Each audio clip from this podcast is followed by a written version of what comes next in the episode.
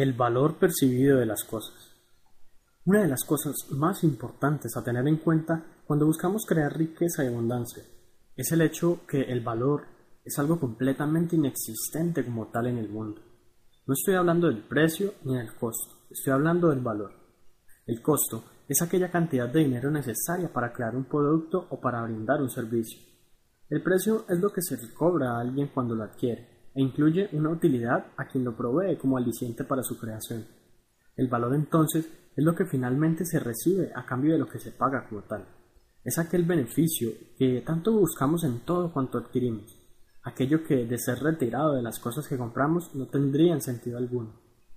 Es necesario que tengamos en cuenta entonces que el valor es inexistente y lo digo porque básicamente no podemos medirlo de manera concreta al depender directamente de nuestra percepción como seres humanos la calificación como tal que con él le demos a las cosas o a los servicios.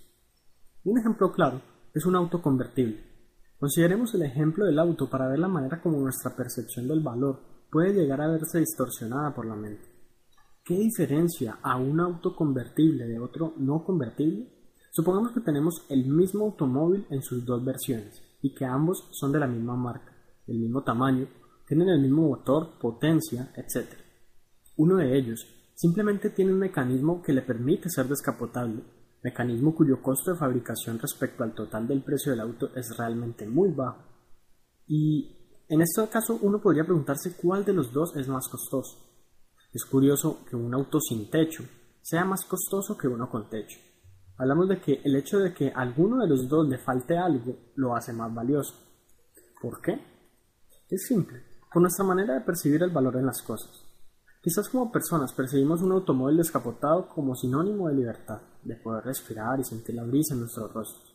Quizás lo que percibimos es elegancia, confort, distinción, etc. Sea como sea, es un juego de percepciones, y las empresas que los venden saben esto muy bien. Ellos saben qué es lo que la gente considera como más valioso y finalmente cobran más por él. Debes entender esto en tu camino a hacerte rico porque precisamente tu misión será entregar mucho, pero mucho valor a la sociedad. Debes detectar exactamente qué es lo que la sociedad percibe como valioso y entregar mucho de eso. Solo así podrás enriquecerte de manera estable, escalable y progresiva. Solo brindando un gran valor al mundo es que efectivamente podemos desempeñarnos al máximo como seres humanos y llegar a nuestras metas mucho más efectivamente. De paso, si nuestra entrega de valor incluye ayudar a otros en el camino a lograr sus metas, los resultados son exponenciales. El oro, por ejemplo, es tan valioso por lo difícil que es de obtener. Si el oro lo encontrásemos por todas partes y cada que se sembrara un árbol surgiera a su lado un lingote de oro, quizá no tendría un precio tan elevado, porque simplemente en ese caso la percepción sobre su valor estaría disminuida en gran medida.